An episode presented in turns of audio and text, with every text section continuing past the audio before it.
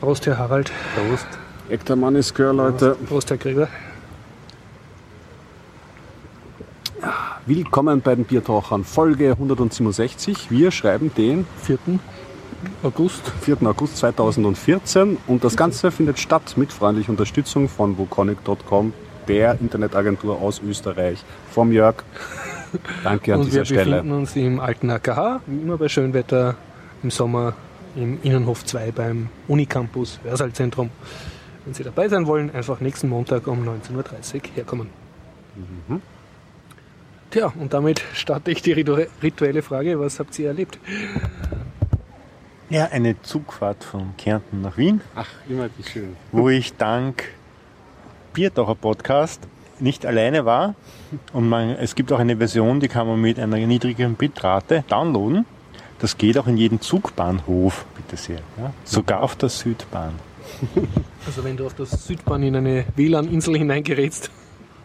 Genau. Dann reichen drei Sekunden zum Downloaden. Super. Mit der langen Version ging es nämlich nie. Mhm. Und von dieser Version mit den niedrigen Bautraten bin ich begeistert. Danke, Harald. Ja, und worüber wirst du heute erzählen? Ja, also ganz, also Nur, nur, anfangen. nur kurz. Also nur zusammenfassen. Mhm. Ja, also äh, es gibt wieder ein Smart Home Thema, Ah. Messen im Haus. Und das zweite Thema geht über Neoliberalismus von der heutigen Sendung Dimensionen, die mich begeistert hat. Ja, ich werde dir erzählen über die zweite Staffel von Ektar Menes Yeah. und ähm, über ein Programm, das ich äh, heute länger ausprobiert habe, um meine äh, Kalibre-Bibliothek, meine E-Books auf ansprechende Weise online zu bringen. Sehr gut, sehr gut. Apropos E-Book, ich habe ausgelesen Get Ready Player One, kann das rezensieren. Äh, und äh, Filme geguckt, unter anderem How to Tame Your Dragon 2 im Kino. Kann ich auch davon erzählen. Und eine schöne Python-IDE habe ich ausprobiert wieder mal, nämlich PyCharm. Bei Charm. Ja, da kann man ganz schön Python programmieren. Gut. Werde ich erzählen. Jo. Wer fängt an? Hm. Der Harald. Ich, na gut. Ja, also heute in den Dimensionen war eine sehr interessante Sendung über die Freiheit, die gescheiterte Freiheit und wie Firmen und Konzerne und Politik die neue Freiheiten des Internets und des Datensammels ausnutzen, Mhm.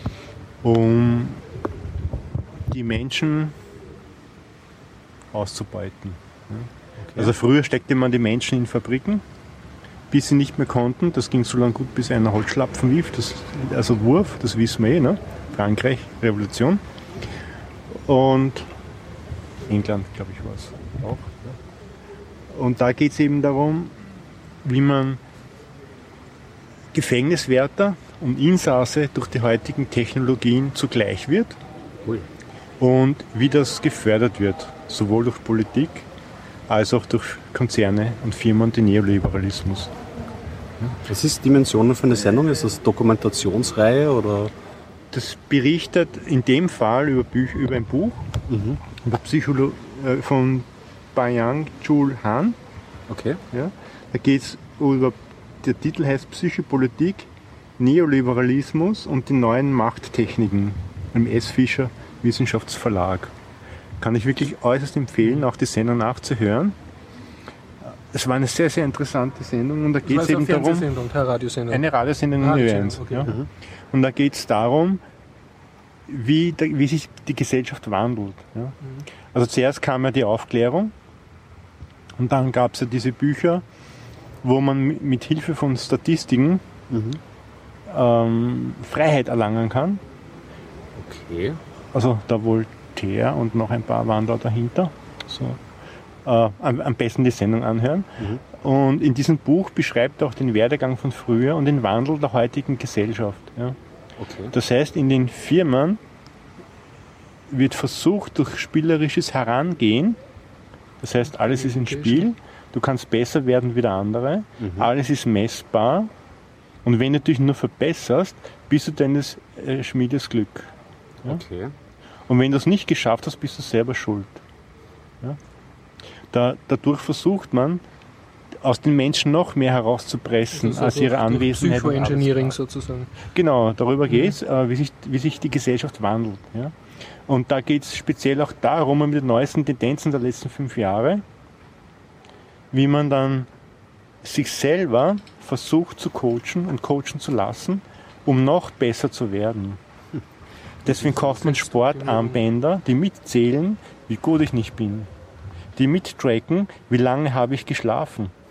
Das heißt, ich sage heute nicht mehr, ich habe gut geschlafen, sondern meine App kann ich dir zeigen, schau, wie ich geschlafen habe und habe Messwerte. Im ja? letzten Jahr. Besser geschlafen als du. Genau. Ja, also man sagt nicht mehr, ich habe gut geschlafen, sondern man versucht es durch das Messen mehr über sich herauszufinden. Ist das nicht auch eine Funktion des Gesundheitstrackings? Also ich, Das ist genau das Gesundheitstracking, das aber durch die Mächtigen dazu verwendet wird, um, um noch mehr herauszupressen. das ja. heißt, dass diese Daten werden dann innerhalb von Firmen verwendet. Nicht nur innerhalb von Firmen, sondern psychologisch wirst du dadurch getrimmt, noch besser zu werden. Das heißt, Spitzensportler zu werden in deinem Beruf. Ja?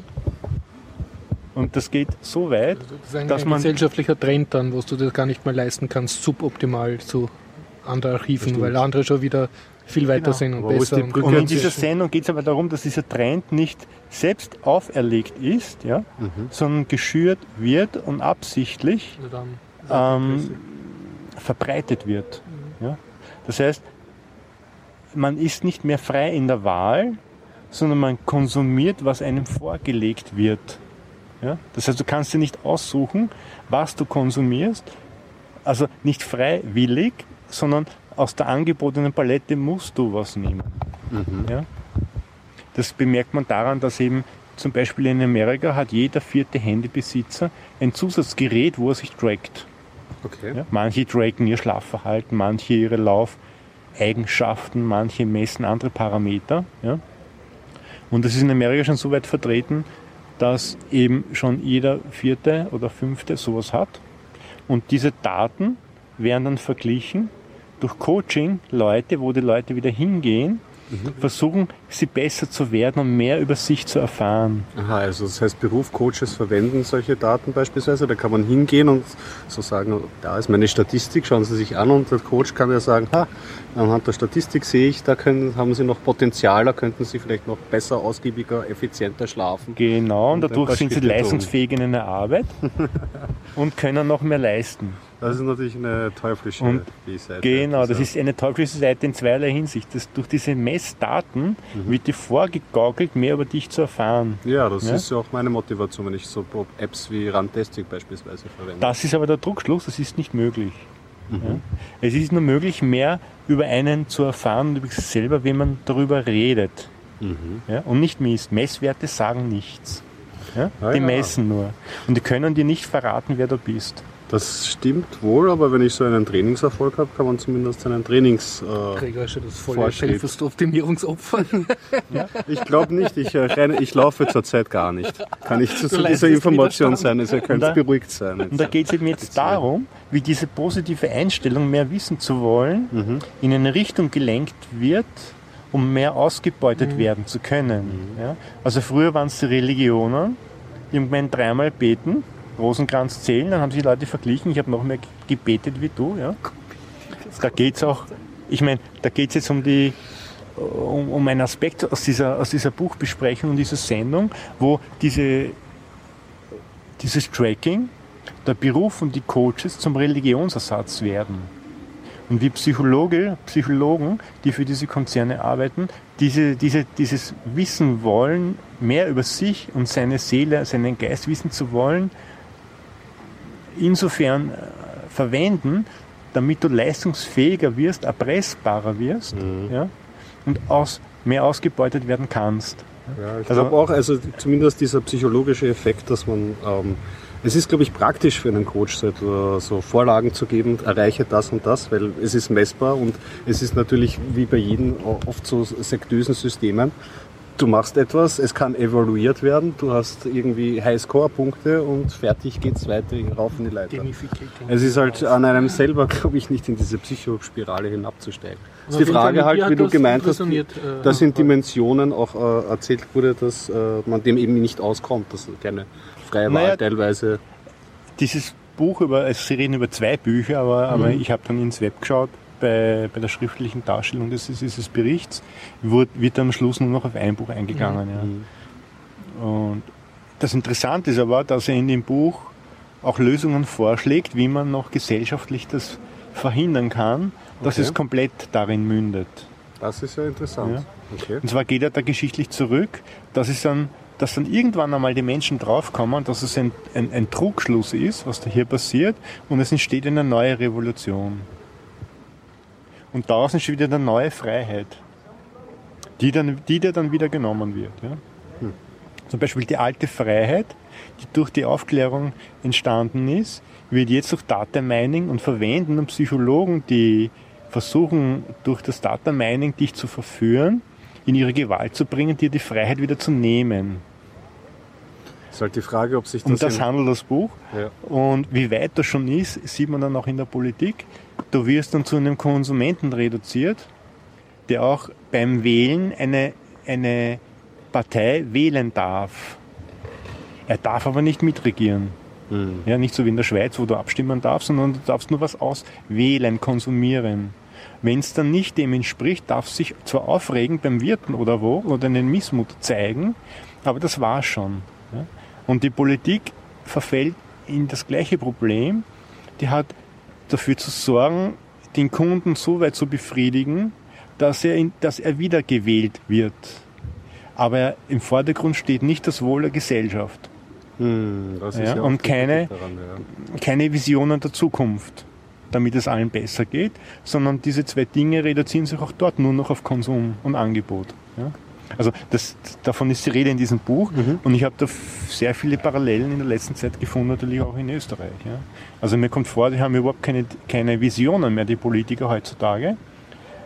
Äh, man darf nicht vergessen, es war ein großer Weltkrieg und die Politiker, die ich in meiner Kindheit noch erlebt habe, die hatten Visionen. Es muss ihnen besser gehen. Die haben schlechte Zeiten miterlebt. Die heutigen Politiker, die in der Wohlstandsgesellschaft aufgewachsen sind, kommen mir vor, wie sie wollen das System erhalten und reagieren nur noch. Erhalten kostet es, was es wolle. Mhm. Ja? Und nur nichts verändern. Und in dem Buch geht aber auch darauf, geht es auch darum, dass eben heutzutage die Arbeit immer knapper wird. Ja. Und dieses Gerangel und knappe Arbeit wird ausgenutzt, wieder die Besten zu kriegen, die sich am meisten opfern und ausbeuten lassen, um noch mehr Profit zu bekommen. Und er spricht in dem Buch dann noch an, es wäre doch visionär, visionell besser, zu versuchen, mit der Wirtschaftsleistung des Landes, die heutzutage relativ groß ist gegen früher, versuchen, dass es der Gesellschaft gut geht. Und dann geht er nämlich noch auf einen Kritikpunkt ein, dass man nach der Aufklärung auch so weit war, dass man gesagt hat, wenn jemand krank ist, ist er nicht selber schuld. Wir leisten uns, ihn mitzutragen, wieder gesund zu machen, dass er wieder, in der Gesellschaft mitwirken kann. Und da geht er darauf ein, dass es heute Tendenzen gibt, durch diese Messbarkeit des Erfolgs und man ist selber des Glückes Schmied, dass die Leute und auch Politiker mehr und mehr verführt werden, zu, darüber nachzudenken, der ist ja selber schuld, wenn er krank ist. Und wenn er selber schuld ist, soll er das bitte selber zahlen. Mhm. Also die Gesellschaft wird durch diesen Leistungsdruck und diese verführerischen Methoden unsozialer. Und das ist auch ein Aspekt äh, von dieser, dieser Reihe heute gewesen. Ja. Und ich war einfach so begeistert von dieser geballten Information in, in 15 ja. Minuten. Das, ganze, das waren 15 äh, Minuten. Es waren 15 Minuten. Mit vor, vor und Nachschau waren es 20, aber vorher war ein bisschen Werbung, was ist nächstes Mal. Und am Schluss war noch, wo man dieses Buch bekommt und was. Und hast du vor, das Buch selber zu lesen? Oder? Ja, ich habe mir vor, das Buch zu kaufen okay. und zu lesen. Das heißt, du berichtest uns vielleicht dann nochmal ausführlicher, wenn du das gelesen hast auch.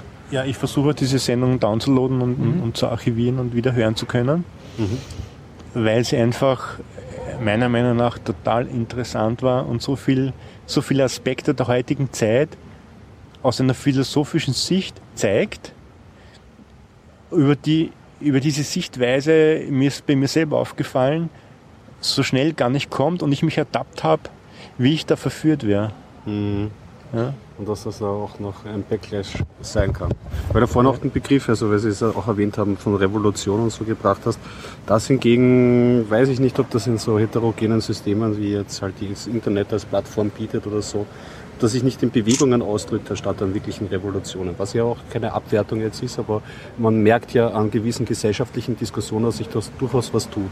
Zum Beispiel das Sympathische, was ich jetzt initial bei den deutschen Piraten und auch bei den österreichischen Piraten fand, war einfach auch dieses, diese Einstellung, wir hacken das Betriebssystem Demokratie wie du gesagt hast, so, dass die jetzigen Politiker oft so daherkommen, dass sie eigentlich ähm, so Systemverwalter sind und eigentlich nur fürs Wiedergewählt arbeiten.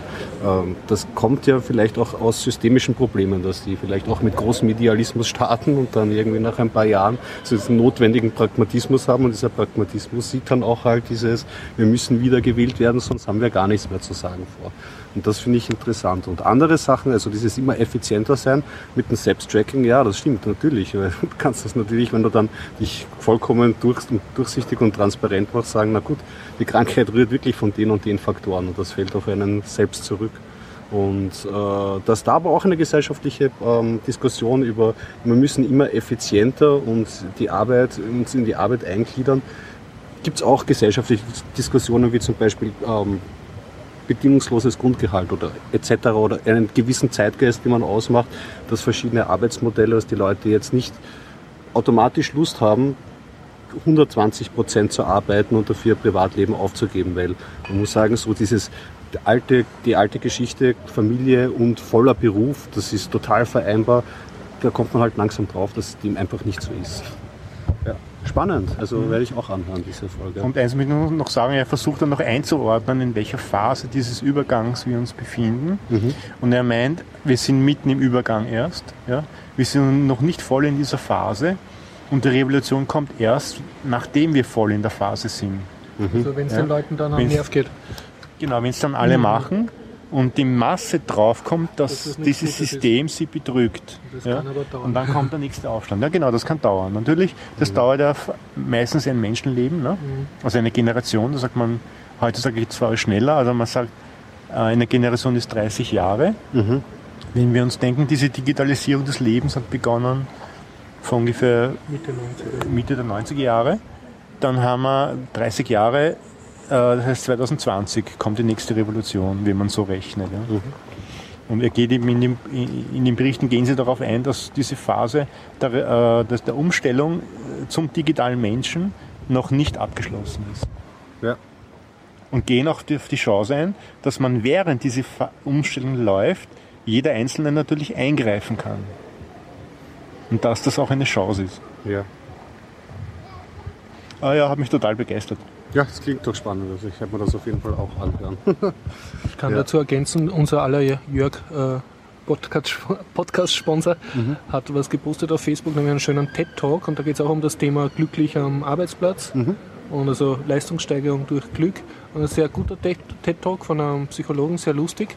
Und äh, also seine Riesenerkenntnis war dann, dass, dass man sozusagen äh, nicht glücklicher ist, weil man besser arbeitet, sondern dass glückliche Leute besser arbeiten. Das ist eine ganz, also ganz eine tolle Erkenntnis, da haben wir Jahrtausende dafür gebraucht. Und äh, was er dann aber äh, macht, ist, ist so, es, es war für mich dann ein bisschen in die Richtung, was du sagst, so und jetzt optimieren wir das Glück vom Arbeitnehmer. Gehen wir, gehen wir.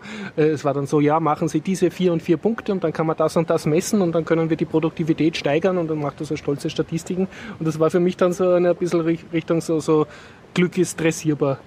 So, sei gefälligst glücklicher, damit du besser arbeitest. Also ich meine, überspitzt gesagt. Es, es waren so ganz einfache Sachen. Denken Sie an äh, jeden Tag an etwa äh, vier positive Sachen, die Sie erlebt haben und schreiben Sie die auf und dadurch fühlt man sich schon glücklicher und tut nicht auf hohem Niveau jammern und so. Also es ist jetzt nicht unbedingt moralisch verwerflich, aber es geht ein bisschen in die Richtung, was naja, es, ist, so, es, ist, es, ist, es, deckt sich genau auch mit, den, mit, mit, mit diesen Büchern. Mhm. Und die gehen aber noch einen Schritt weiter und sagen, das wird absichtlich natürlich gemacht mhm. und wird in, sogar in religiöse Dimensionen erhoben. Ja?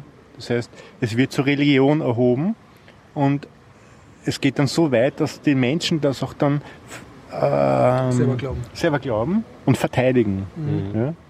So wie man das auch bei Religionen kennt. Klar. Diesen Mitmachtzwang, nur wenn du dabei bist und man und schon und. so viel von sich hergegeben hat und das freiwillig, dann Ja. ist es natürlich auch die Motivation. Und dann?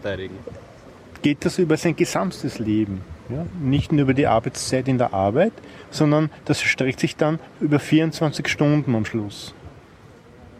Also das heißt, man beutet den Menschen dann äh, auch seine Freizeit aus, um noch mehr herauszuquetschen, um ihm vorzugaukeln, wenn's, dass, dass es Spaß macht. Mhm. Und, und, und das deckt sich eben mit Du dem. störst jetzt gerade alle meine Illusionen. Ich würde auch gerne eine Religion gründen, wo die Leute freiwillig für einen Bierdacher Podcast schöpfen und, und das sich noch freuen und so und unbezahlt. Oje, oje. Also, ich finde das nicht schlecht, wenn, wenn das jemand mit guten Absichten und die richtige Person, also Ich ich, zum distanziere mich an dieser Stelle Spitze wieder mal von den Plänen vom Haus. die Biermarke wechseln, da ist irgendwas drin, glaube ich. Ja. Größten Ja, Wahnsinn. ihr seid nur neidisch und versteht mich nicht. Genau, und um das geht es auch, dass die anderen, die es nicht schaffen, selber schuld sind, zu faul sind, neidig sind und und und. Ja, und, und, äh, ja, und das war eben sehr interessant, das Ganze. Ja, ja. Das Tracking wird jetzt auch in nächster Zeit ja ein großes Thema, weil wenn die Gerichteküche stimmt, kommt ja diese iTimes, wie sie genannt wird, diese Smartwatch von Apple und dann Aha. wir wollen ja auch allerlei aufzeichnen und das ist ja dann doch ein Launch im größeren Stile, weil obwohl es ja jetzt schon Smartphones gibt von Samsung und von, glaube ich, LG, aber die Erst heben ja noch nicht Namen hat, wird hip. richtig. Ich Da muss muss es gestehen, ich, ich mu- mich seit zwei Jahren mit Google Location oder wie das heißt, Ja. aber ich schaue es nie an. Ich wollte ursprünglich wissen, wie viel ich zu Fuß mich in Wien Das musst du bewege. nicht, das machen andere für dich. Okay, Ja, da schauen das. andere drauf. Ja. Und Genau. mit diesen, mit diesen Namen hatte Apple auch äh, zu kämpfen, mit, weil sie hieß ja iWatch eigentlich, iWatch. Also war lanciert, ja. Und das Problem ist, es gibt den registrierten Namen, der in ziemlich vielen Regionen registriert ist, heißt iSwatch Ah, von der Schweizer Firma Swatch. Mhm. Und die haben dann Apple geklagt in allen Ländern, wo sie iWatch ohne dem S registrieren wollten. Und natürlich hat Swatch recht bekommen, weil iSwatch ist ähnlich wie iWatch. Ja, das das- S fehlt nur. Ja. Ein zweites Mal, dass es die Schweizer an Apple gezeigt hat, oder? Das erste Mal war es bei dieser Bahnhofsuhr. Und- auch das Ah, Design ja, genommen ja. Für mich interessanter war dann aber zu lesen, was iSwatch vorhat. Okay, das Die bauen eine Uhr mit, mit also der Endausbau, es, es kommen jetzt Uhren raus mit verschiedenen vielen Sensoren. Und der Endausbau soll mit 23 Sensoren sein. So ein Fußfessel, ein Schatz dagegen sozusagen. Ja, also 23 vom Sauerstoffgehalt bis zu Kalorien und keine Ahnung was messen. Ich glaube, glaub, die Uhrzeit kann man auch noch ablesen. Ich stelle mir schon die, die Zukunftsbärchen vor, wie beide dann so eine Icewatch haben und dann kriegen sie einen Alarm aufs Handy, äh, dein Ehepartner steigt gerade sein Blutzuckerwert, also gleich fängt ein Streit an und so. Und wird schon, wird schon gecancelt. Schöne neue Welt, kann man da nur sagen. Ne? Ja, mal schauen. Also ich, man muss sich das Ganze einmal anschauen. Ich meine, ich bin jetzt dem Tr- Eigentracking ja, äh, wie gesagt, bei solchen Lauf-Apps ja nicht so abgetan, aber es ist auf jeden Fall, ähm, kann es zu solchen Schneeballeffekten kommen, Ja. wenn es wirklich in, in Apple mal rausbringt und dann, ich habe ja immer auch dann noch die weitere Sorge, also das ist dann schon auf so einem technischen Level, dass wenn schon diese ganzen Daten getrackt werden und für unter dem Deckmäntelchen der Gesundheit gefragt werden, bitte, dann sollte man auch wenigstens offene Formate verwenden, das ich aber allerdings nicht erwarten werde von Produkten wie iTimes. und, und Und ja, aber sagen wir mal, das Tracking ist eine alte Geschichte. Als Kinder haben wir uns gefreut über einen Tachometer am Fahrrad, ja, wenn genau. man sich erinnert. Stimmt, ja. Das tun auch heute Kinder noch gern. Und dann weiß man, wie schnell bin ich gefahren, wie weit bin ich gefahren Ja. und so weiter und bespricht sich mit den Freunden. Das gab es zu unserer Zeit. Nur das Interessante war zu unserer Zeit, da stand auf dem Display oben und das wusste ich und vielleicht noch fünf Leute. Maximal, ja. Heute weiß es nicht einmal ich, sondern online Google. Ja. Ja, die schon. Oder halt in vielen Fällen ja auch bei diesen Sachen, die wir so gleich gewolltermaßen auch gleich twittern und anders auf Social äh, Medias Plattformen veröffentlichen. Komisch, dass eigentlich die Autoindustrie nicht automatisch so ein Ding hat, dass in, sobald in Österreich einer über 130 fährt, automatisch ein Tweet an die Polizei geschickt wird. Also das würde ich jetzt als, Ja, als, als Öko denken, sehr das kommt- sinnvoll verwenden. Das kommt eh, weil diese Box wieder jetzt Vorschrift, Wird die die vor- mittrackt. ah, ja. Ist das. Gesetz ist schon durch. Und alle neuen Autos ab 2000, schlagen wir nicht, 16 glaube ich, nachlesen. Kriegen Wie du sagst, dünnes Eis. Die Jahreszahl weiß ich nicht, ist aber bald, müssen diese Tracking-Box haben. Sehr gut. Natürlich nur zu deinen Besten. Ne? Du, die, die Vorstellung gefällt mir jetzt irrsinnig, dass die ganzen Leute mit einem schnellen Auto das nicht mehr benutzen dürfen. Ja, ein Open Source Auto muss her. Unbedingt. Mit von Grund auf den Bauplänen, vom Motor bis zur Elektronik. Gibt es ja dieses Team Wikispeed, die machen genau das, ne? Ja, du hast, Äh, hast äh, auch schon mal berichtet auch von diesem ähm, landwirtschaftlichen Projekt, wo sie die Das ist, Traktoren... äh, ja, das sind die ähm, Open Source Ecology Typen. Genau, richtig. Müsste ich jetzt auch langsam mal nachschauen, was aus denen worden ist. Mhm. Äh, Ja, soll ich habe ein Tech-Thema zum Ja. Techno, ja. ja, genau, dann wirf mal das ist ein, eine. Nachwehe von der ähm, ähm, Europython-Konferenz. Okay. Und zwar hat dort das Team JetBrains aus äh, Tschechien oder Slowakien hat einen Standort gehabt und die machen äh, IDEs, also Integrated Development Editors. Also wenn man Stimmt. nicht so wunderbare Umgebungen wie Vim oder VI, also Genau, also für, ja, sondern wenn man, wenn man unter, Ne- äh, unter Eclipse geht einmal gar nichts. Ja. Mhm. Und wer, wer sowas mag, ähm, die schreiben ihre Sachen mit Java und sie haben mir erzählt, sie machen ihr Hauptgeld auch damit, dass sie sozusagen für die ganzen Net-Frameworks, also diese Microsoft-Sprachen, haben sie so eine Art Eclipse programmiert oder Plugin, das halt sozusagen schon beim Coden dir eine gewisse Intelligenz gibt. Mhm. Und die haben mehrere Produkte und unter anderem, das war eigentlich das, was mich interessiert, haben, haben sie einen sehr schönen Python-Editor oder IDE, wo du ganz toll halt Python programmieren kannst. Und der heißt PyCharm. Und den habe ich zwar gekannt und auch schon mal verwendet, aber es hat mich dann eben nicht so interessiert. Und was mir jetzt neu war, es gab, gibt davon eine Community Edition, also die kann ein bisschen weniger als die Professional Edition, aber sie ist unter einer Apache-Lizenz, also ist freie äh, Software, GPL3 kompatibel. Und äh, die habe ich jetzt ähm, mi- mir nur kurz angeschaut auf der Konferenz, aber jetzt habe ich am Wochenende erstmal damit ein, ein größeres Projekt gecodet und war schon sehr angetan. ja, Also hilft dir wirklich beim Coden, so wie du es von Eclipse bewohnt, äh, gewohnt bist. Also wenn du was codest, unterstreicht er gleich alles rot, was ihm missfällt. Und wenn du zum Beispiel jetzt ein, eine Variable umtaufst, dann fragt er dich, soll ich es nur im Code umtaufen oder auch an allen Kommentaren? Also er checkt selber, schön. wo das ist. Und also Also eine Umgebung, intelligente die versucht Search und ja, denkt, denkt sozusagen mit und hat natürlich alle möglichen Sachen, die ich noch gar nicht ausprobiert habe. Aber was ich geschafft habe, ist, er hat eine GitHub-Anbindung, was beim Coden eigentlich sehr praktisch ist. Ah, nice. Also du sagst Commit, Sync und sparst halt einmal auf ein anderes Tool wechseln. Mhm. Und ja, und mir war neu, dass das äh, eine freie Software ist. Also ich habe bis jetzt immer geglaubt, das ist eine, äh, kommerzielle Software, die halt nichts kostet, also in einer Freeware-Version, aber es ist wirklich freie Software. Also diese Apache-Lizenz ist Genau, und die, zählt unter freie die Software. Enterprise-Software bietet dann einfach mehr Features die oder kann und mehr, Support wahrscheinlich für Ja. Firmenkontexte oder so. Und, und ich habe damals äh, geredet eben auf der Europython mit einem von denen, der, der war ganz nett. Also der habe gesagt, ja, ich habe das schon mal verwendet. Und er hat gesagt, ah, und was verwendest du das beim Unterrichten und was könnten wir tun, damit das deinen Schülern mehr Spaß macht und so. Also wirklich haben sich bemüht und, und hat gesehen, die mögen ihr Produkt. Und dann äh, habe ich so geredet, ja, wie verdienen sie damit Geld? Und dann haben sie gemeint, das meiste Geld machen sie mit diesem Microsoft Net äh, Plugin. Und beim äh, Python-Editor, also das ist alles sozusagen eine Editorenfamilie in Java programmiert und dann halt für verschiedene Sprachen. Also gibt's und, und bei der Python-Edition haben sie halt dann äh, gesagt, ja, sie wollen die Community-Edition machen und auch frei lizenziert.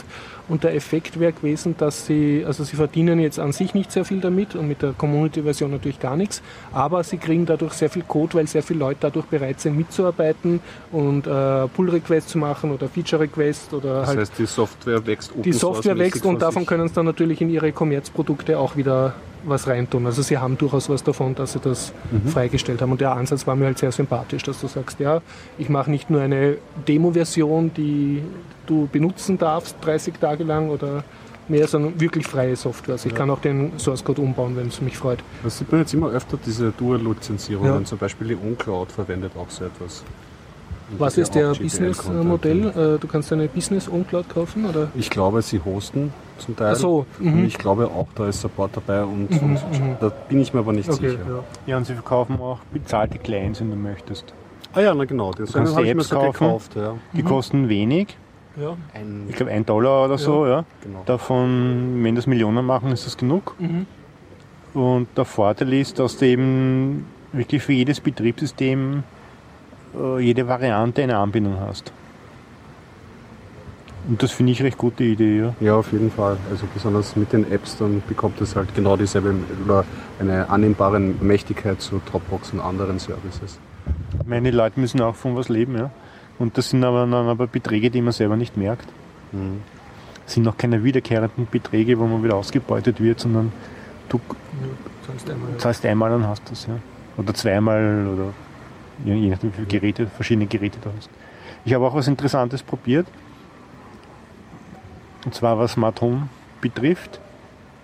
Ich bin auf der Suche nach einem schönen Smart Home System, Mhm. Das skalierbar, einfach und so weiter ist. Ich finde es nicht. Ja. eine große Expedition, ja.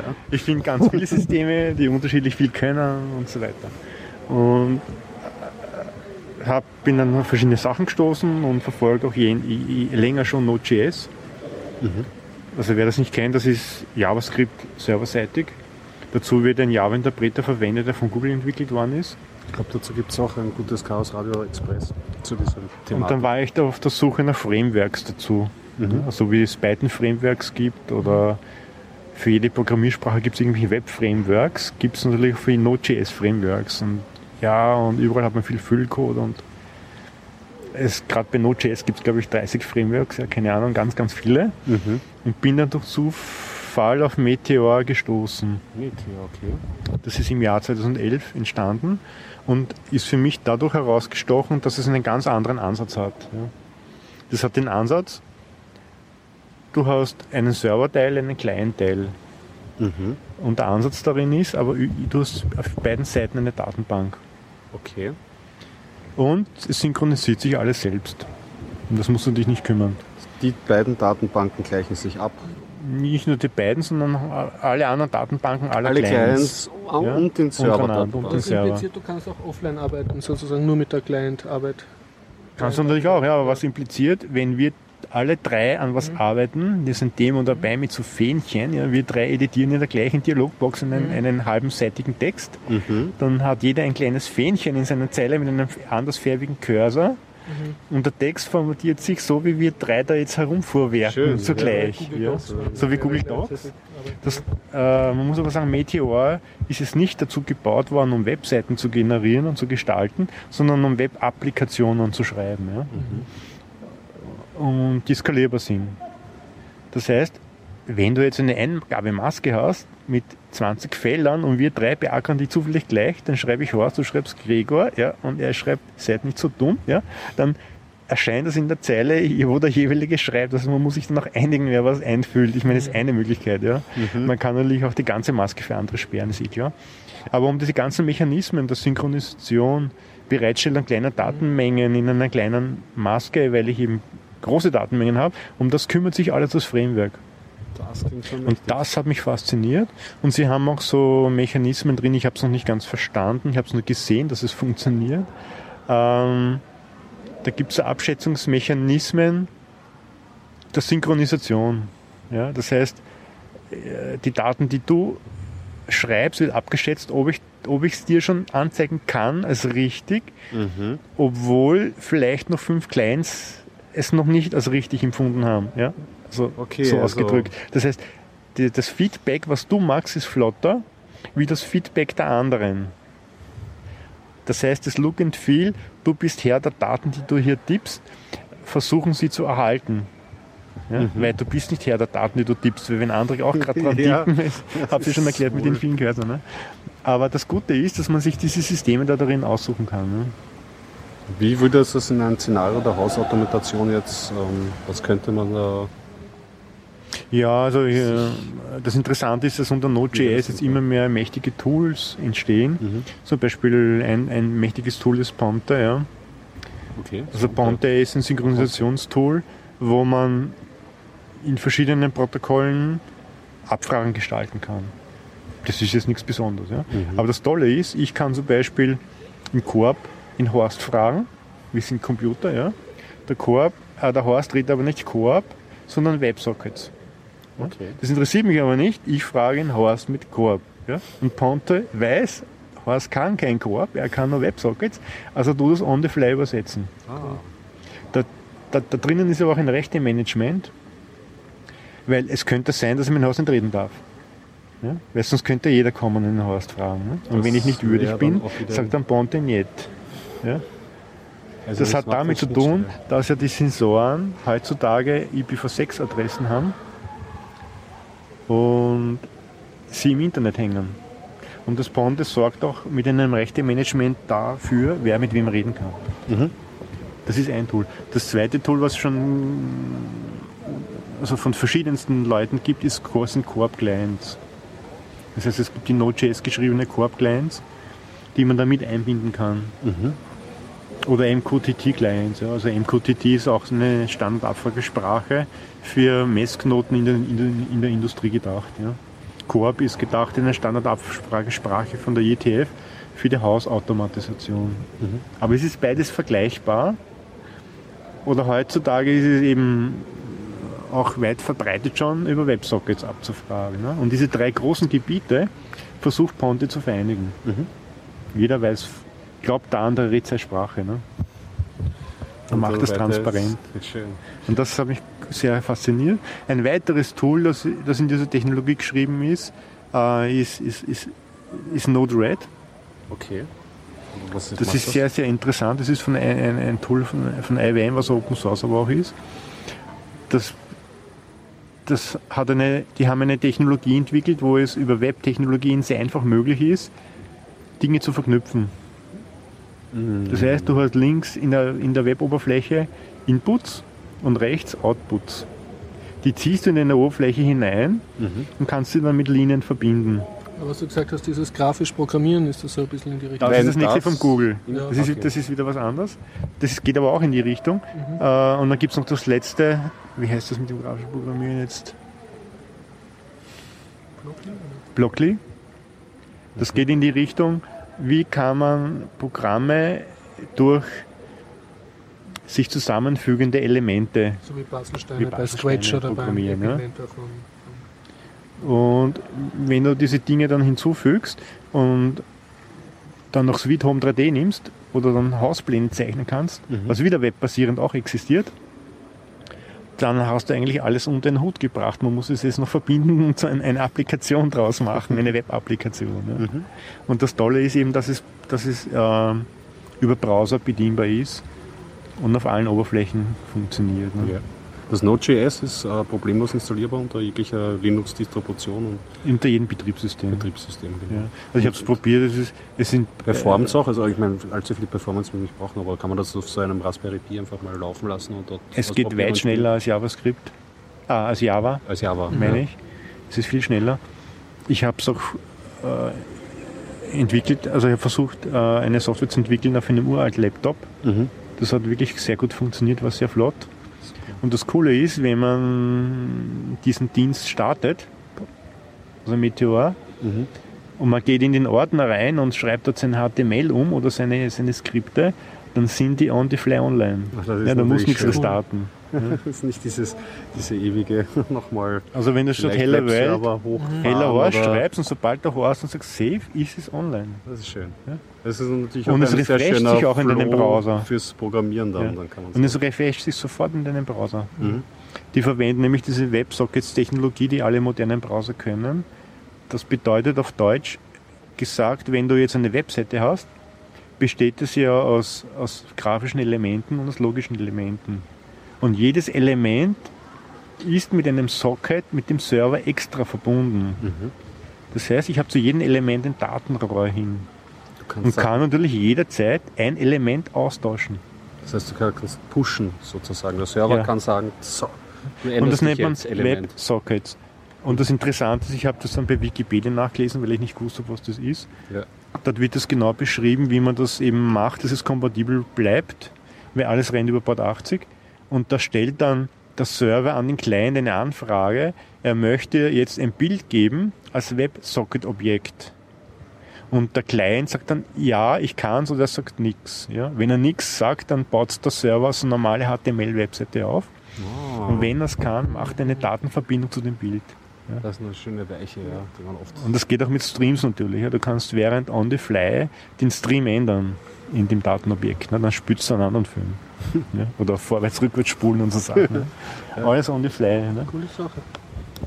Das hat mich sehr fasziniert und da äh, wächst gerade die Idee in mir, verschiedenste Webtechnologien jetzt endlich zu einem Smart, zu einer Smart Home Lösung zu vereinheitlichen. Mhm.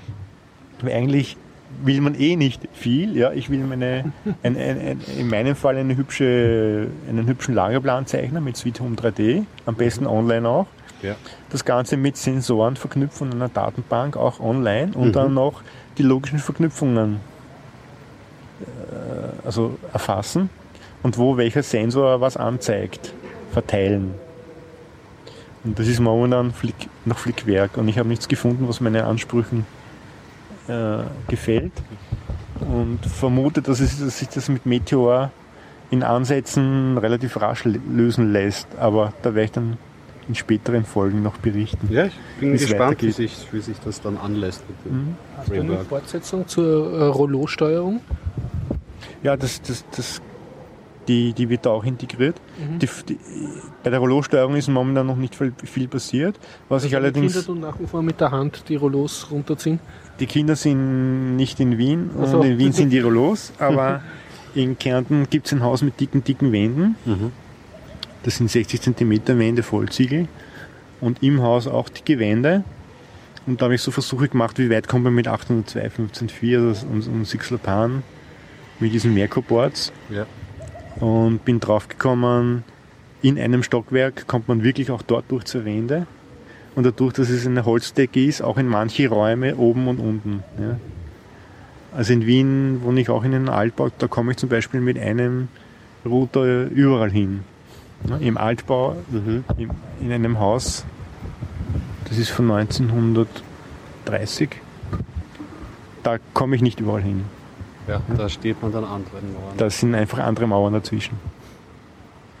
Da, was aber kein technologisch kein wirkliches Problem ist, man gibt dann in jeden Stock einen Edge-Router hin, kann verschiedene Funkwolken ausbilden äh, oder auch die gleiche nehmen, dass sie sich beliebig verbinden und dann ist das Problem auch gelöst. Ne? Mhm.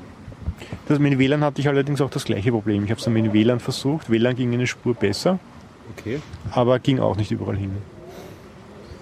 Tja, wenn man dann ansteht. Ja, ich wohne ja auch in einem Altbau. Es ist dann auch nicht so einfach, das dann. Hat eine WLAN-Wolke in deiner Wohnung? Ja, äh, aber auch. Ja, das, das waren ganz andere. Schmerzen, die ich dann ausgestanden habe. Ich würde sagen, kommen wir zum schönen, schönen Leben. Ja, ich habe noch ein technisches an und für Okay, aber ich kann, ich, wir können mal, mach du mal Nein, einen- nein, mach- nein, nicht, mal mach mal, mach mal einen Rutsch durch. Genau, ja. Also allzu technologisch ist es eh nicht. Ich habe ja noch immer meinen, äh, meine NUC und ja, das ist eine, ein langer Erklärungsbogen, bis Also ich dein- mich meinem bis, bis ich sie zu meinem Thema komme, ja. Ähm, und die war, bis jetzt habe ich mein altes Nexus S als ähm, Modem verwendet, damit Mhm. ich in mein WLAN komme. Das ist ein kleiner Workaround, damit ich keine WLAN-Karte reinbauen muss, was ein bisschen kompliziert ist. Aber das Netz war mir zu langsam und just im Moment heute habe ich ein 30 Meter LAN-Kabel geliefert bekommen, schließe ich an und jetzt habe ich auf einmal wieder Lust, meine Daten zu pflegen, die auf meinem Home-Server gelagert habe. Ich bin ja mein eigener Gärt, Gärtner irgendwie, so nach Own Your Data und so, weil ich ja den ganzen Services nicht ähm, vertraue und mein Langzeitprojekt, also für meine MP3s nehme ich ja EasyTag und für meine Bücher habe ich ja Calibre zur Verwaltung. Genau, ja. Das, darauf kann ich mit einem Samba Share zugreifen auf diese Calibre-Datenbank und jetzt mit LAN geht das auch ganz wunderbar. Also auch die Calibre-Datenbank liegt am Server. Ja, ja, Bücher. natürlich, Okay, ja. genau. Hast du das irgendwo dokumentiert, was du wie löst und mitschreibst? dass Ja, das andere sollte ich, nachbauen können? soll, sollte ich mal machen. Cool, ich ja. meine, also so, so innovativ ist die Architektur nicht, weil ich mounte eigentlich lokal bei SMB mit SMB Es ist Mount. für alle innovativ, die Okay. keine Ahnung davon haben, wie ich. ja. Das stimmt, ja. Was ist, was ist Kalibre und so, das sind lauter Fremdworte, aber ich würde auch gerne meine Bücher Auf hübsche Weise. und und und. Ja. Ja, vielleicht werde ich, ein, werde ich das mal online stellen, wie ich das, das zusammenstoppel. Aber du hast doch Mittlerweile habe ich ja schon genug Schmerzen durchgemacht, dass ich da ein bisschen Überblick habe, was man du da hast doch machen gesagt, du hast etwas was für deine Bücherverwaltung. Äh Richtig, also Calibri ist an und für sich eine Desktop-Software ja. und ich habe die Datenbank, die diese Desktop-Software verwendet, auf meinem ähm, Raspberry Pi-Server mhm. und mit SMB-Mount kann ich eben, ähm, verhält sich dieses Directory, als wäre es lokal, das heißt, der Desktop-Anwendung kann wunderschön darauf zugreifen und wenn ich mit LAN verbunden ist, ist es auch schnell genug, dass ich da meine Bücher pflegen kann, was ja wirklich auch ein Wahnsinnsaufwand ist, weil E-Books heutzutage, muss man sagen, auch oft schlecht verlegt sind. Mhm. Was aber jetzt das und zweite so ein Humble Bundle spult dir ja gleich einmal einen Schwung Bücher. ja, ja, richtig, da hast ja. du dann gleich mal Sachen und das muss ja schön. Aber das ist ja nur der eine Teil des Problems und das zweite, der zweite Teil des Problems, wo ich schon länger dran bin, ist ja die Repräsentation. Das heißt, ich hätte ja gerne eine Webseite und ähm, mhm. die surfe ich an, von über, am besten überall aus der Welt. Ähm, ähm, und ähm, habe eine schöne Repräsentation meiner Bücher, weil das E-Book lesen ist zwar recht schön, aber man vergisst total, welche Bücher man gelesen hat. Mhm. Und da gibt es einige Lösungen. Eine Lösung ist zum Beispiel, ähm, Calibre bietet auch eine Webkomponente an, die die Bibliothek, die sie hat, ähm, in HTML und JavaScript mhm. übersetzt und dir anzeigt. Ja? Das ist in Python geschrieben, diese Komponente. Okay. Und ist allerdings, wenn du es auf einem Raspberry Pi als Server ähm, betreiben möchtest, ein ziemlicher Hack. Mhm. Es nimmt ja erst einmal gleich einmal 30% Prozessorleistung mhm, weg mhm. und es ist nicht wirklich dafür gedacht. Das, du kannst es zwar machen, ja, es mhm. gibt auch Anleitungen dafür, aber das Ganze performt auch nicht gescheit. Also wenn du mal antippst, brauchst du Geduld, damit du ja, die ganzen ja. Seiten aufbaust, damit du zum Beispiel auch die Thumbnails, also diese mhm. kleinen Anzeigen der Bücher ja, anzeigt. Okay, war ich nicht zufrieden.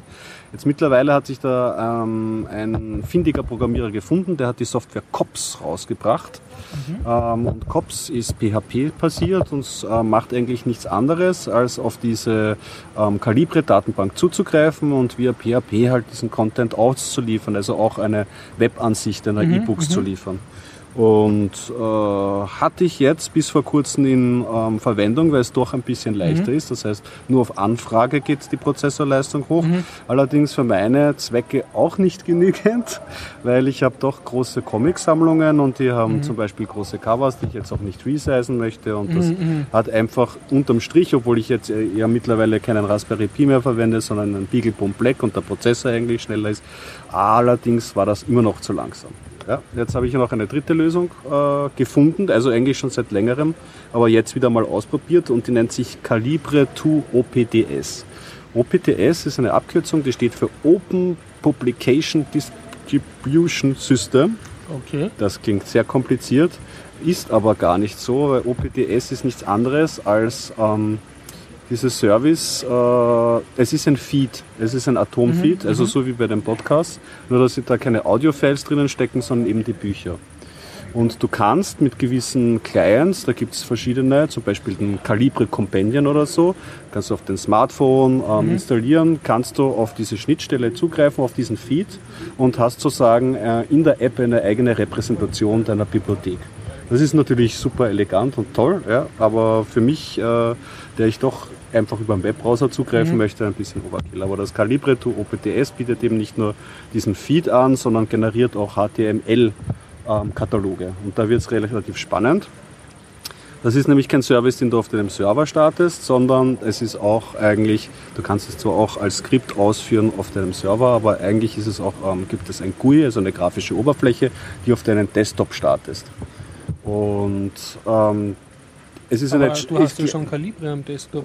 Genau, aber das verwaltet das Ganze ja nur. Und mhm. das Calibre to OPTS ähm, ist ein Java-Programm, leider Java-Programm, aber schaut auch nicht hübsch aus. Mhm. Aber den kannst du den Pfad zu deiner Calibre-Datenbank geben und es macht nichts anderes, als es baut dir eine Bibliothek auf in puren HTML, wo die Grafiken schon embedded ist und schmeißt dir das in ein Verzeichnis rein dieses Verzeichnis kannst du dir ähm, wohin speichern, wo dein Webserver Zugriff hat. Also das ist ein Static HTML. Richtig. Das heißt, du musst es dann aber updaten, wenn du in deiner Calibre-Sache was änderst. Das ist der Trade-off. Also elegant mhm. ist das Ganze gar nicht natürlich, aber allerdings so aber oft. Dafür Static und unexportierbar. Richtig, und das okay. ist, da liegt die große Stärke darin. Du klickst es an und die Ansicht ist da und es hat ein paar hübsche Sachen, weil das Cops, muss man sagen, hatte auch ein bisschen optische Flaws und ich war ehrlich mhm. gesagt zu faul, um mir das CSS irgendwie mhm. ähm, herzurichten. Geschichten.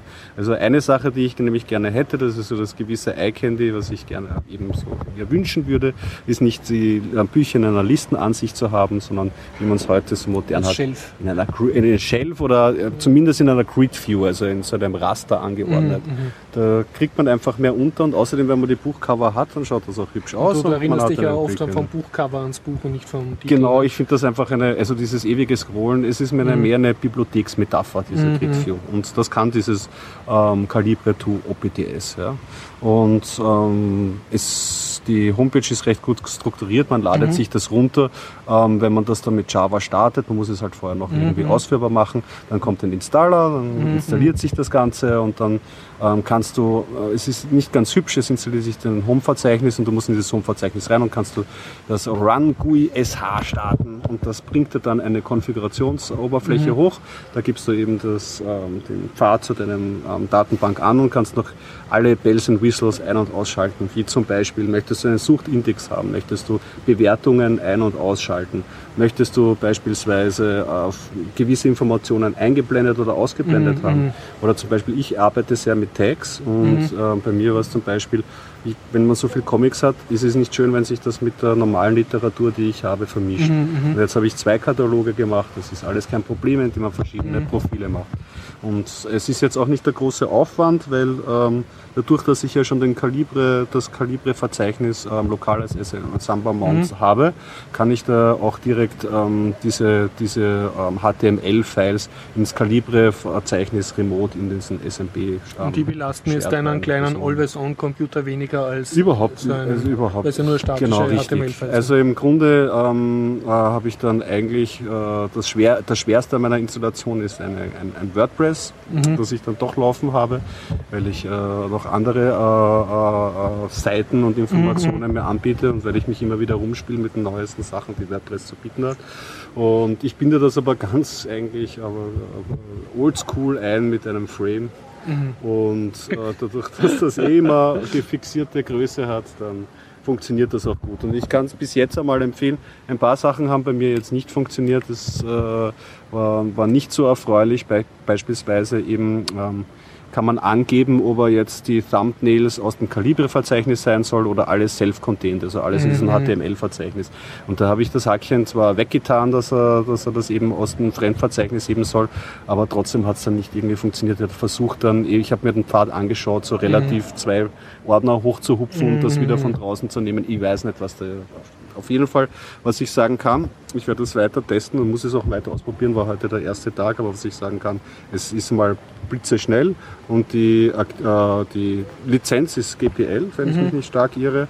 Und ja, ja, das GPL und ähm, es ist in aktiver Entwicklung. Das heißt, wir Okay, hatten wird jetzt glaube ich, dieses Jahr, also sind jetzt schon bei Version 3.3 und dieses Jahr haben sie äh, schon diverse äh, Releases, also einen großen Release gemacht und der zweite ist jetzt in Beta-Phase schon runterzuladen. Also irgendwie tut das. Also und ich hoffe, dass sie das vielleicht, ich meine, wenn ich die, die große Kür hat, kann ich das noch am Server anwerfen und das irgendwie so skriptmäßig, Command-Line-mäßig aufrufen. Mal schauen ob ich da was weiter tue. Aber ich komme meinem Ziel langsam näher. Ich meine, es schaut noch immer nicht hübsch aus und ich weiß noch nicht, wie man das CSS von dem Ding anp ähm, Okay. anpasst, weil es ist noch ein bisschen quirky, dass du die Templates irgendwie selber irgendwie tust und machst. Das ist nicht so bequem, aber es ist zumindest mal wieder ein gangbarer Weg. Ein kleiner Schritt. Die Gefahr, dass der Harald jetzt seitlich umkippt und dann. Ja, ich bin schon. Äh, eine Frage habe ich trotzdem noch. Warum brauchst du das?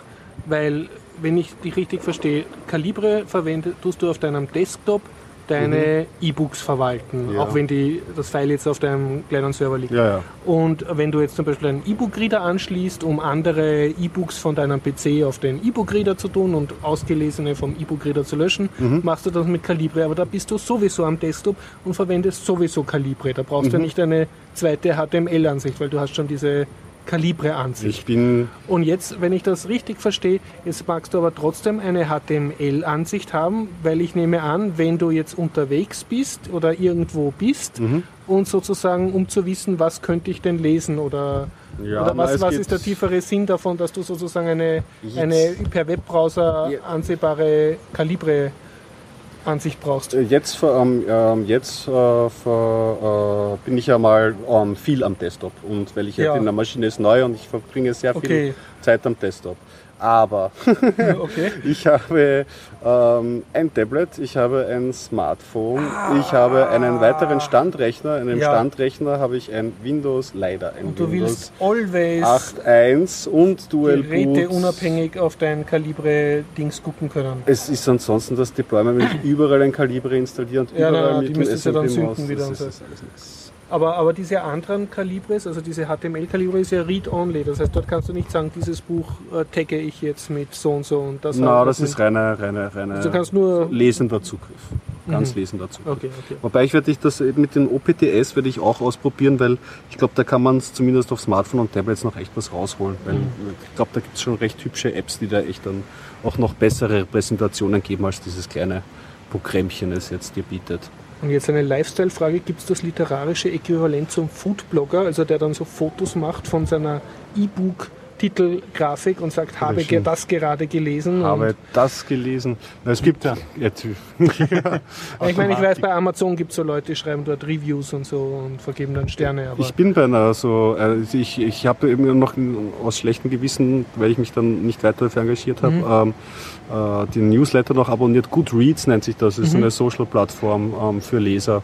Da kann man ähm, eingeben, was für Bücher man gelesen hat und äh, war für mich aber jetzt, so wie Letterbox dasselbe für Filme ja auch macht, ist mir aber zu umständlich. Da brauche ich auf jeden Fall, wenn ich das machen würde, und das würde ich aber wahrscheinlich nicht machen, weil ich diesen Plattformen zu mäßig vertrage. dann und sie nicht Genau, aber Lizenz. wenn ich sowas ähm, benutzen wollte, dann müsste ich, äh, dann bräuchte ich irgendwie, dass ich denen die Daten rüber pushen könnte, mhm, einen mhm. Mechanismus. Also ja. Weil ich bin zu faul, ich warte jetzt schon jetzt meine Daten viel zu viel und ja, Mhm. Das bin, aber ich bin ich nicht bereit, das doppelt und dreifach einzugeben. Ja, eine Volksmeldung habe ich auch noch. Bitte, Harald. Ich habe zwar so einen Smart Home Server laufen auf Port 80 Ah, Ja. okay. und habe so einen Cello-Anschluss. Die blockieren Port 80, nur zu meinem Besten natürlich. Ne?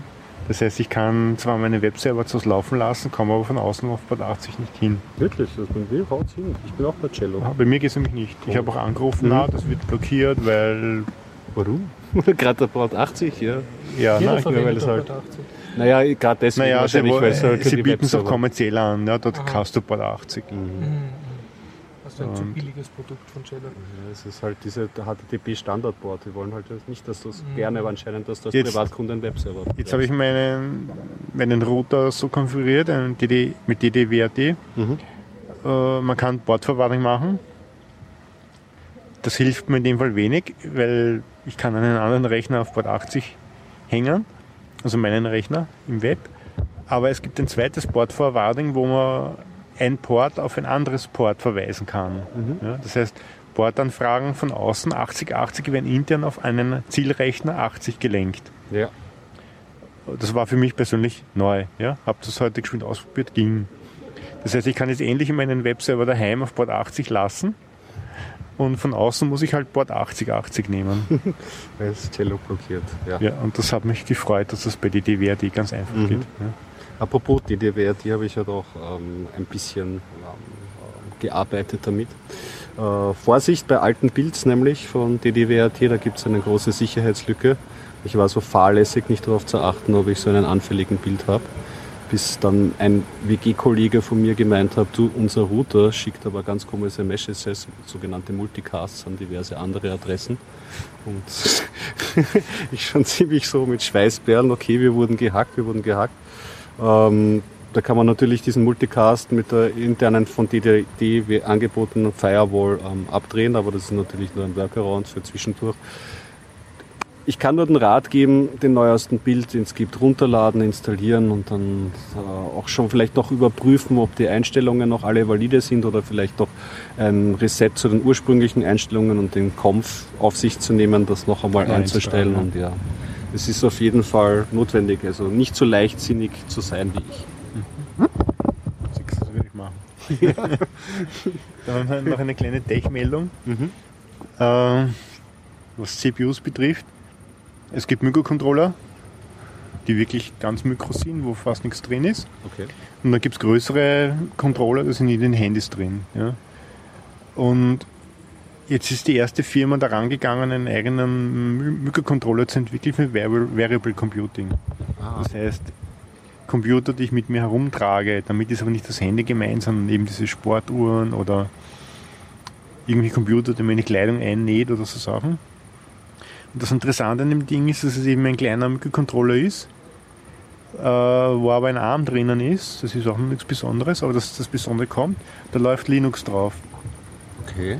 Und dieser Chip ist aber relativ klein, verbraucht auch wenig, wenig Strom und hat Flash und RAM auf dem Chip drauf, damit Linux läuft. Das heißt, wow. das Ding hat 4 Mega RAM und 4 Mega Flash in dem Chip drin auch schon. Inklusive CPU, Lipo-Loader, einen 1 Watt Glas K-Verstärker, mhm. mehrere Mikrofoneingänge, ja, und kann auch Bluetooth Low Energy. Den Chip hat er auch integriert in dem Chip. Du musst nur eine Antenne dranhängen. Mhm. Und schon kann das Ding mit einem Handy reden. Wahnsinn. das ist von einer Firma, die bis vor kurzem ich nicht gekannt habe, obwohl ich einige Chip-Hersteller kenne. Das ist eine südkoreanische Firma, die heißt Med Mediatek. Mhm. Nicht Tech, sondern Tech, Mediatek. Und ist erst, glaube ich, vier Jahre alt, diese Firma. Und ist aber in der Zwischenzeit auf Platz 13 der Chip-Hersteller gelandet, was sehr beachtlich ist. Ja. Und die haben eben diese Marktlücke erkannt und haben jetzt diesen Chip herausgebracht. Das Problem ist jetzt das Hobby-Bastler wie uns, der ist mhm. schwer zum Löten, weil es ein Ballgrid-IRE ist, ein relativ kleiner Chip. Was macht man damit? Ne? Und diese Firma hat das erkannt, die möchte es möglichst schnell unter die Leute bringen. Okay. Und sie bringen ein Arduino-Board raus, wo der Chip oben ist. Awesome. Das kommt dann von Seed Studio. Das klingt aber nach einem sehr Die recht moderate Ruf, Preise ja. haben. Und verfügbar soll es ab Anfang September sein. Mhm. Das Arduino-Board schon. Und du wirst du das kaufen, oder? Auf jeden Fall, sofort. okay, ja, das klingt nach spannender Hardware. Also Linux auf einem echten Arduino wäre schon mal interessant, ja. Mhm. Ohne einen Arduino Duo zu kaufen zu müssen. Ja. Und der Zielpreis ist interessant. Die CPU kostet mit den Features, die ich genannt habe, 6 Dollar. Ja. Damit sollen Variable Computer gebaut werden, die, wo die, diese Chipfirma einen Straßenpreis nennt der fertigen Geräte zwischen 15 und 20 Dollar. Und der Artikel, wo ich das gelesen habe, hat einen ganz anderen Titel, Titel gehabt. Da geht es nur darum, äh, Mediathek setzt Mikrocontroller-Hersteller unter Druck, war der Titel. Also ich habe dann halt den Artikel gelesen, kommt mhm. drauf, wow, das ist ein tolles Ding, was sie anbieten. also Mediatek in nächster Zeit im Auge zu behalten. Also ja, wie der Chip heißt, keine Ahnung, können wir in die Shownotes mhm. verlinken. Es war dann zwischendurch auch schon auf Heise mittlerweile. Ein Artikel drüber. Ja, und das Interessante ist eben, dass jetzt diese, obwohl sie noch gar nicht so Massenwaren sind, diese Variable Computing, durch diesen Chip Massenware werden. Heute geht alles ziemlich schnell, ne? weil ein Preis von 15 bis 20 Dollar, das sagt da jeder Endkundenpreis nämlich. Hammer. Ja, das, das kaufe ich mal geschwind und wenn es nicht geht, ist auch wurscht. Ja. Mhm, das war so eine Zeit lang der MP3-Player an der Kasse da irgendwie. Ja. Und für Hacker interessant ist, da läuft eben Linux drauf. Mhm. Man kann auch Android drauf laufen lassen. Das sagen sie aber, da sollte man dann einen Flash-Speicher anbinden, weil Android läuft gescheit mit 32 Mega mhm. Flash. Sie haben ja nur 4 Mega Flash. Sie bieten aber ein eigenes Echtzeit-Linux dafür an. Ja.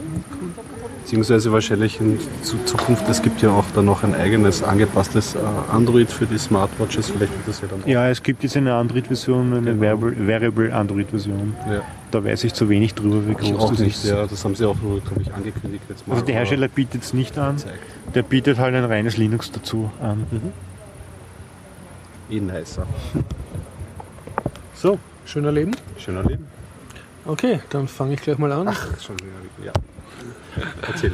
Äh, ich habe E-Books, äh, ein E-Book ausgelesen und zwar heißt das Get Ready Player One. Ich glaube, die, den Tipp habe ich von Johnny gekriegt, ich bin mir nicht mehr ganz sicher, mhm. warum ich das überhaupt gehabt habe. Es war irgendwie auf einmal auf meinem E-Book-Reader und zwar geht es da um einen sehr nerdigen Autor und der beschreibt eine Zukunftsvision, wo die Leute, also wo die, der Erde geht es ziemlich schlecht, also die ist so ziemlich verseucht und die Städte sind sehr kaputt und die überlebende Menschheit äh, verbringt ihre Zeit zu 90 Prozent in so einem Art riesigen World of Warcraft oder Second äh, Life, also in so einer virtuellen Realität. Mhm. Und die Firma, die diese, die diese virtuelle Re Realität äh, hostet, die ist sozusagen das einzig relevante Unternehmen weltweit und da geht's und die bieten dann aber gewisse Gratisleistungen, also es gibt dort auch Schulen und so und und er sagt, es ist eine Open Source äh, virtuelle Welt, aber es wird im ganzen Buch nicht klar, was da von der Open Source Aspekt ist oder ich habe ihn nicht kapiert.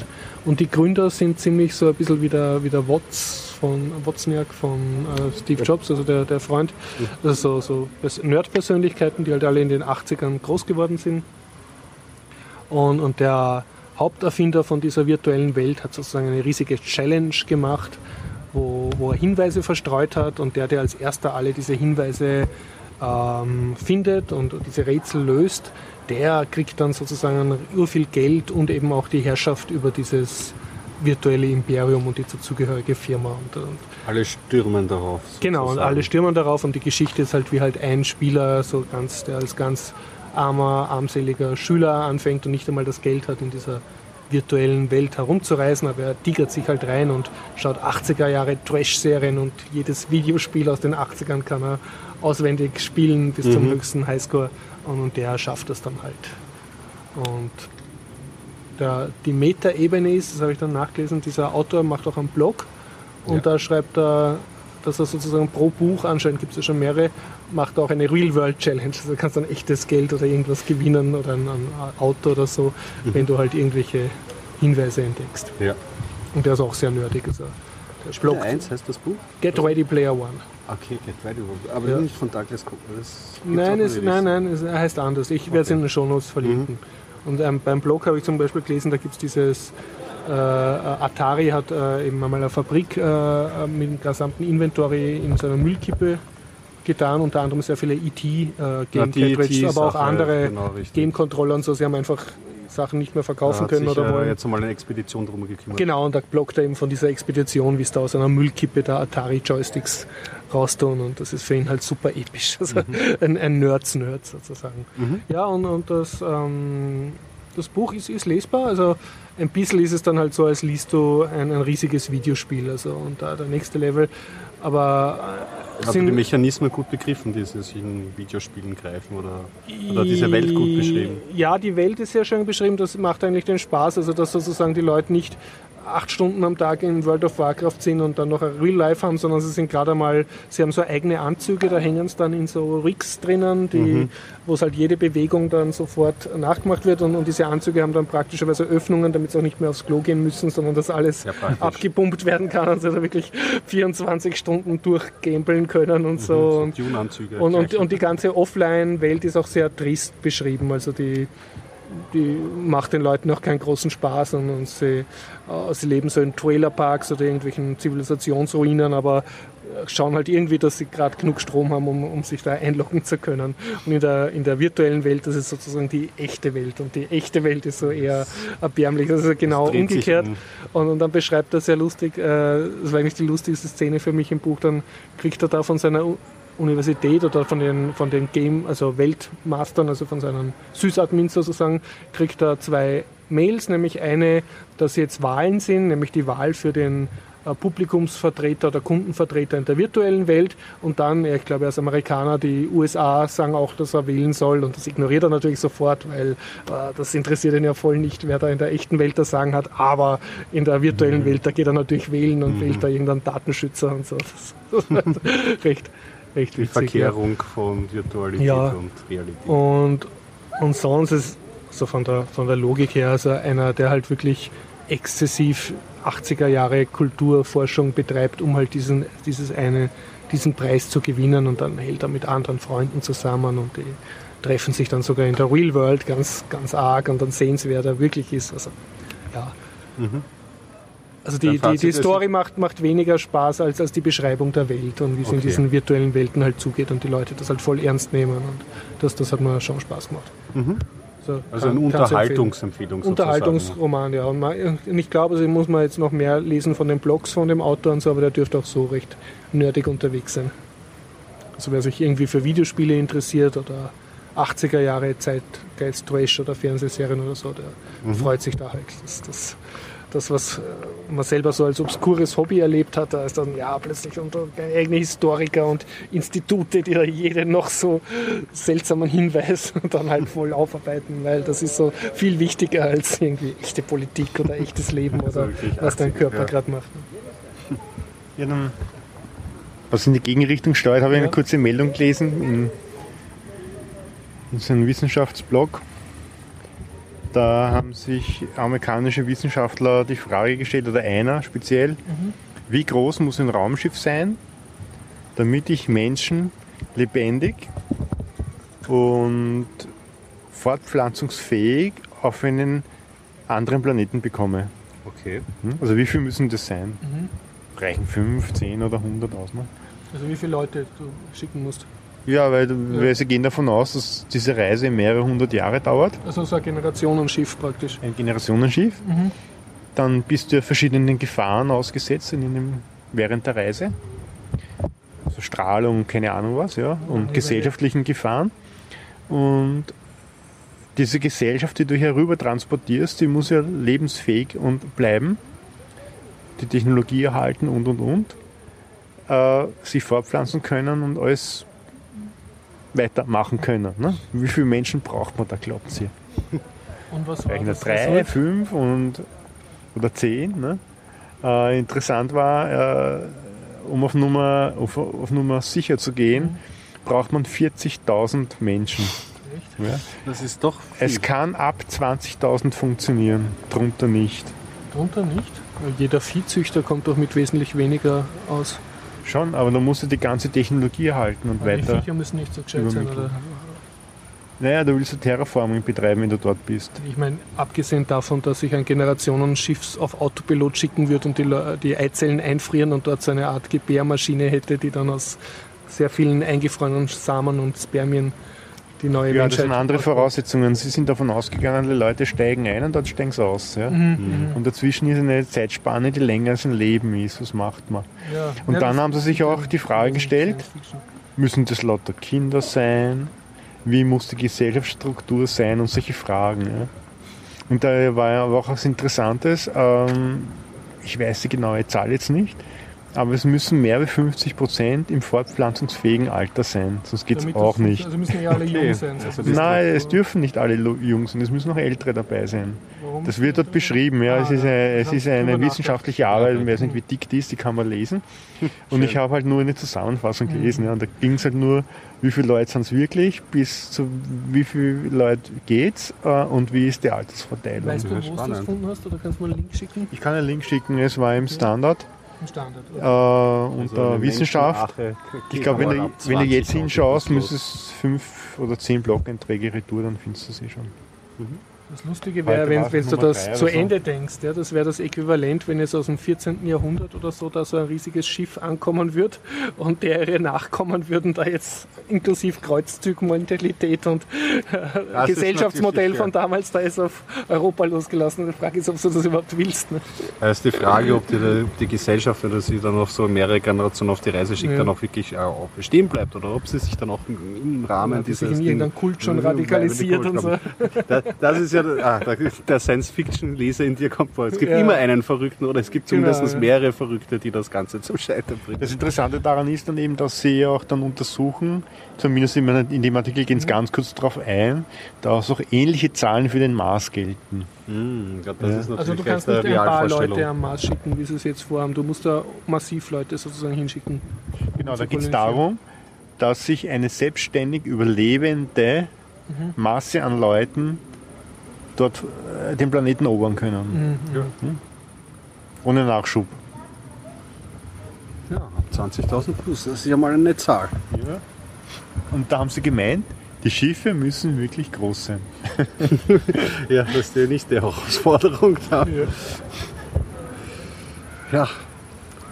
Aber genau, richtig. Äh, was habe ich da? Ich habe noch das Ektar Mannis gehört. Davon habe genau, ich schon mal berichtet, das werde ich ja. Das ist diese schwedische Fernsehsendung. Genau, Rendodanz ist ja gut. Ich habe da schon mal die erste Staffel gesehen und fand die toll. Das ist eine schwedische äh, Unterhaltungsserie. ja, habe ich da schon davon? Ah ja, habe ich es ja, angekündigt. Na, da hast du schon erzählt davon gleich. Vom zwei, von der zweiten Staffel? Nein, nein, nur von der ersten. Ah, okay, okay. Das halt, ja, genau, richtig. Das alles durchdekliniert wird. Ich habe jetzt genau die zweite Staffel äh, fertig angeschaut und kann da eine Empfehlung aussprechen. Und immer noch gut, oder wird es Ja, ja. besser? Oder? Na, also es ist noch immer ähm, die Gesellschaft, Mhm. es wird halt, es geht ja davon aus, dass wir eben humanoide Roboter in unserer Gesell- Gesellschaft angekommen sind Mhm. und in der zweiten Staffel wird das dann noch ähm, ähm, weiter gesponnen, die Themen, die in der ersten Staffel ähm, angesprochen Mhm. worden sind. Und ja, wie gesagt, also es können dann auch, jetzt geht es auch schon ein bisschen so um, äh, wenn man stirbt, dass man seinen Geist äh, irgendwie transferieren kann Mhm. Ah, in, in sogenannte Matrix. Klons.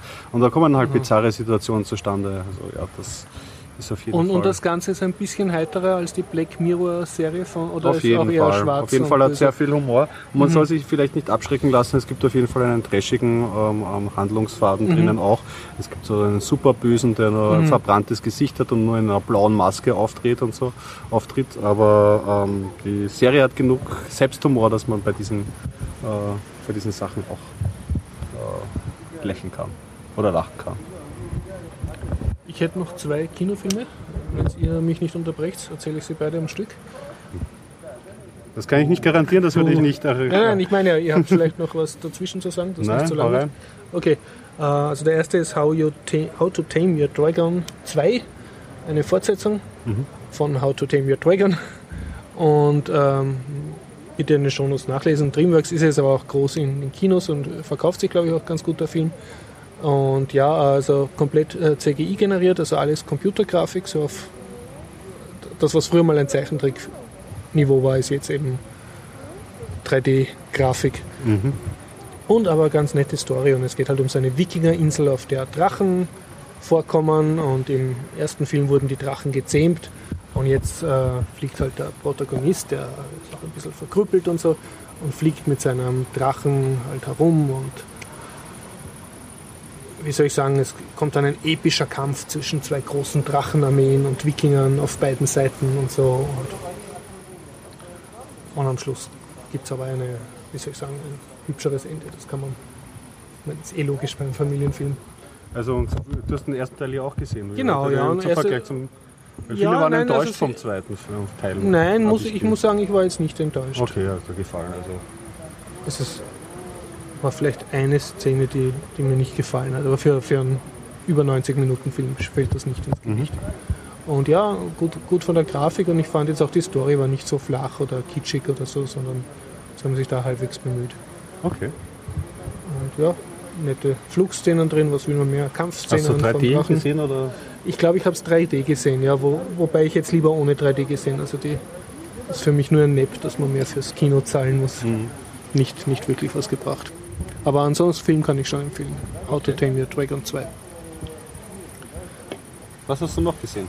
Der andere Film, den ich noch gesehen habe, und das tue ich mir jetzt ein bisschen schwierig, weil ich weiß den Titel nicht mehr genau, aber ich glaube, er heißt das Ticket, wunderbares Ticket an, für die lange Reise oder so. Bitte in den Shownotes genau nachlesen. Das ist etwas mit Ticket. Und zwar ist das von demselben Regisseur, der äh, die wunderbare Welt der Amelie gemacht hat. Mhm. Und- großen Impact hatte.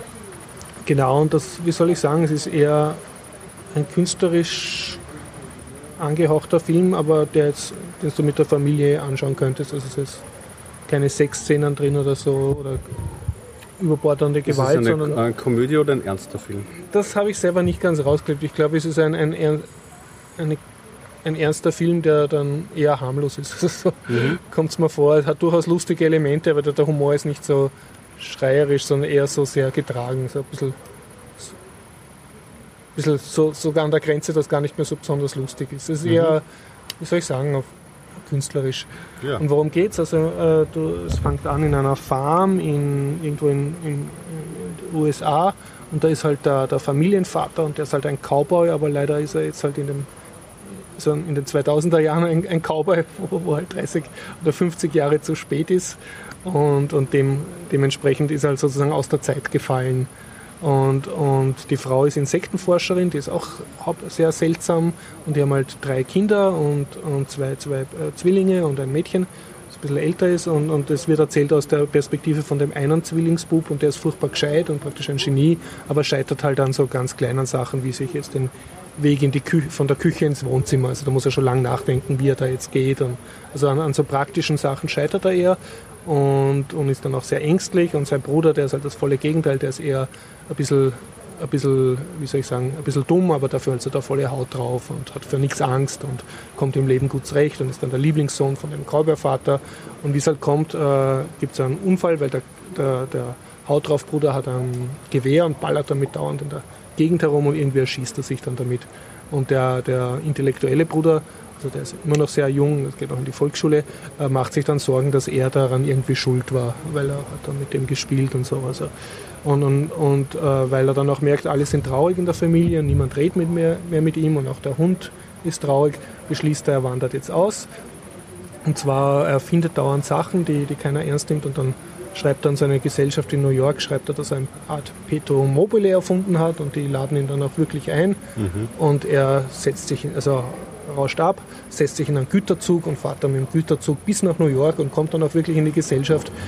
Das ist eine wissenschaftliche Gesellschaft und wird dann natürlich groß als Kinderstar aufgebaut, der jetzt da was Tolles erfunden hat. Und, und die ganze, der moralische Bogen von der Geschichte, ich spoilere das jetzt, weil man kann sich trotzdem anschauen. Ja. Also Spoiler-Alarm, wenn Sie es nicht hören wollen, bitte jetzt abdrehen. Aber wer um die Zeit Biertaucher Podcast hört, ist das eh schon gewohnt, dass gespoilert wird. naja. äh, äh, das, der, der ganze Sinn von dem Film ist sozusagen, dass seine Family dadurch eigentlich wieder repariert wird, dass er da plötzlich im Fernsehen auftritt und so und, und der Fernseh... Gibt der Familie wieder Halt. Ja, der Fernsehmaster ist dann der, der Urbösewicht und, und äh, überrascht dann den Kleinen damit, dass plötzlich seine Mutter da ist und, und auch sogar sein Vater und ja, und, und, aber die Familie hält dann zusammen und befreit ihn da von New York und zieht ihn wieder zurück auf die Farm und, und sonst ist eher so eine Art Roadmovie. Er, er, lernt halt auf seiner Reise in dem Zug seltsame Leute kennen. So ein Bobo, der in einem Eisenbahnwaggon lebt und so einen Trucker, der ihn mitnimmt und wie halt mit den Leuten interagiert. Und es mhm. ist ein, wie soll ich sagen, ein, ein sehr zurückhaltend heiterer Blick auf, auf eigentlich eine sehr seltsame Welt.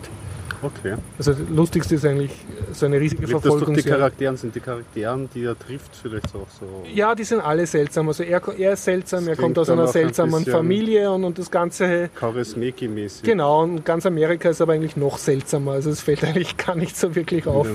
Es sind alle irgendwie auf ihre Art sehr seltsam. Und einer sehr schönen Szene ist ein übergewichtiger Polizist mit einem großen Gummiknüppel und der entdeckt ihn da halt auf einem Bahngelände und da gibt es eine Verfolgungsjagd, wo natürlich der kleine drei Käse hoch gewinnt, weil er halt cleverer ist als mhm. der böse Polizist oder Wächter oder was das ist. Also so auf die Tour. Ja, ja. Hat sich unterhalten, sie ist auf jeden Fall so. Wie soll ich sagen, er war, er hat so eine gewisse poetische Qualität gehabt. Ja. Aber ich habe nicht genau gewusst, was er jetzt aussagen wollte. Aber vielleicht war das auch nicht das Ziel vom Film, dass ja, er das ist ja nicht wollte. immer genau richtig genau. Mhm. Aber es war zumindest ein bisschen anders als so das typische, so wir forcieren jetzt das Happy End und schnell durch und ja, Liebeskomödie, sondern so, es war Wendung, eher so ein, genau so, Ding, ja. hat versucht viel zu erzählen und das auch schön gemacht. Ja. So, ich sage mal, langsam aber doch. Wir sollten den Harald aufwecken. ah, na toll. Harald, Podcast schon Ah, fertig. Wir sind fast. Gut, das heißt, wir sehen uns wieder beim 168. Bierdacher Podcast mhm. nächste Woche, Montag 19.30 Uhr im mhm. alten AKH. Außer bei Regenwetter dann in der Zypresse. Genau. Tschüss. Bis dann. Ciao. Ciao.